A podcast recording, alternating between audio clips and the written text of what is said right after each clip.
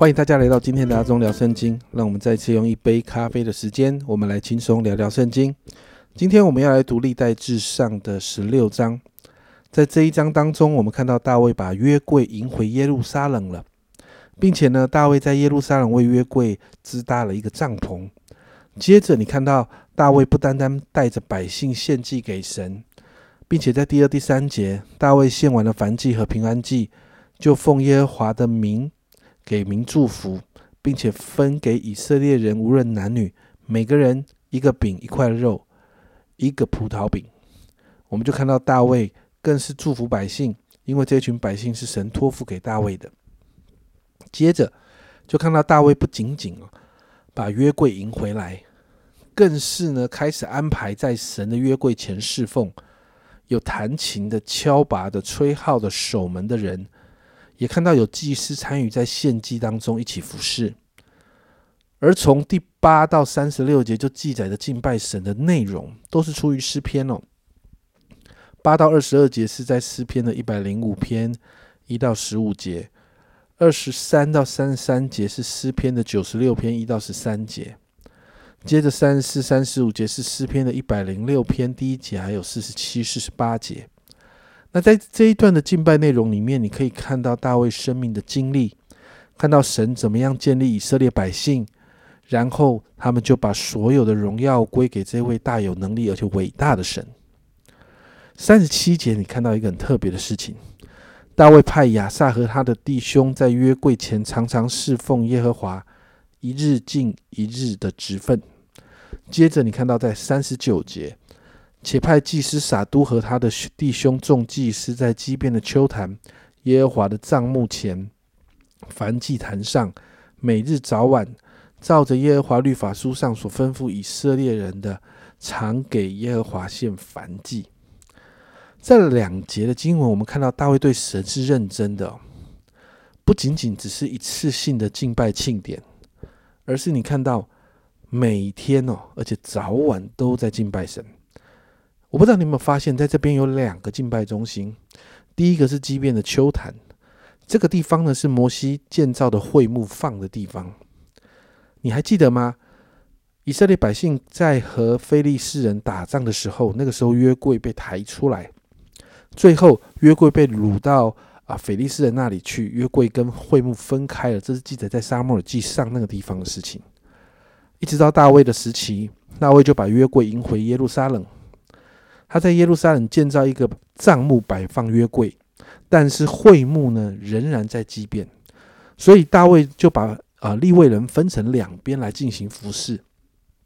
在这一章，大卫就建立了一个新的制度，在约柜前面敬拜的侍奉的制度呢建立了，但是在畸变那个会幕呢仍然是早晚照着摩西所吩咐的献上燔祭，而耶路撒冷这里呢是由亚萨带领。基变那边呢，就是从就是由呃祭司撒都带领，那这样的状况一直到所罗门王建好圣殿的时候才合在一起哦。家人们做一次啊做一次性的庆典其实不难呢，但是我们看到大卫不是只做一次性的敬拜庆典，因为他在乎神，他建立了一个敬拜的制度，让立位人跟祭司一日敬一日的职分。并且早晚献祭来敬拜神，你知道这要付多大的代价吗？但对大卫来说，神是他生命中的第一位，所以每天敬拜神是他最优先的选择。你在诗篇二十七篇四节那里可以看到，有一件事我曾求耶和华，我仍要寻求，就是一生一世住在耶和华的殿中，瞻仰他的荣美，在他殿里求问。这是大卫写的诗，也是他对神的心。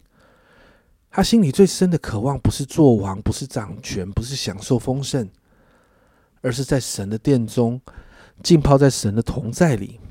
大卫之所以为为为什么会被称为合神心意的人，今天我们又学习到了那一份渴慕神的同在，那一份愿意来到神的面前亲近神、敬拜神的心，这是他被称为合神心意的其中一个原因。祷告求神加添我们对神的渴慕啊！你知道那一份渴慕会完全的让我们奔向神，让我让我们愿意把所有的次序都摆在神之后，全然的把自己交在神的手中，让我们可以成为讨神喜悦、成为神可以使用的人。所以，好不好？今天早上我们就特别来祷告，祷告让我们心里对神的渴慕可以日渐的加深。我们一起来祷告。主啊，真的是主，我们看见大卫再一次从他的生命中学到为什么他是被你称为合神心意的。主啊，因为他渴慕你。主啊，他心极度的渴慕。主啊，那个渴慕超过了君王的这个位置。主啊，那个渴慕超过了权柄。主啊，那个渴慕超过了你给他的丰盛。主啊，那个渴慕就是让大卫他愿意一生一世在你的殿中瞻仰你的荣美，向你求问。主啊，我说，主啊，加添我们每一个人生命中对你的渴慕。主啊，让我们渴慕与你同在。主啊，让我们知道，主啊，每一天，主啊，我们好像灵修，我们祷告，我们每一天有一个固定的时间亲近你。主啊，不是习惯，主啊，也不是好像律法，乃是主啊，我们心里真实的主啊，渴望见到你，渴望见到这位爱我们的主。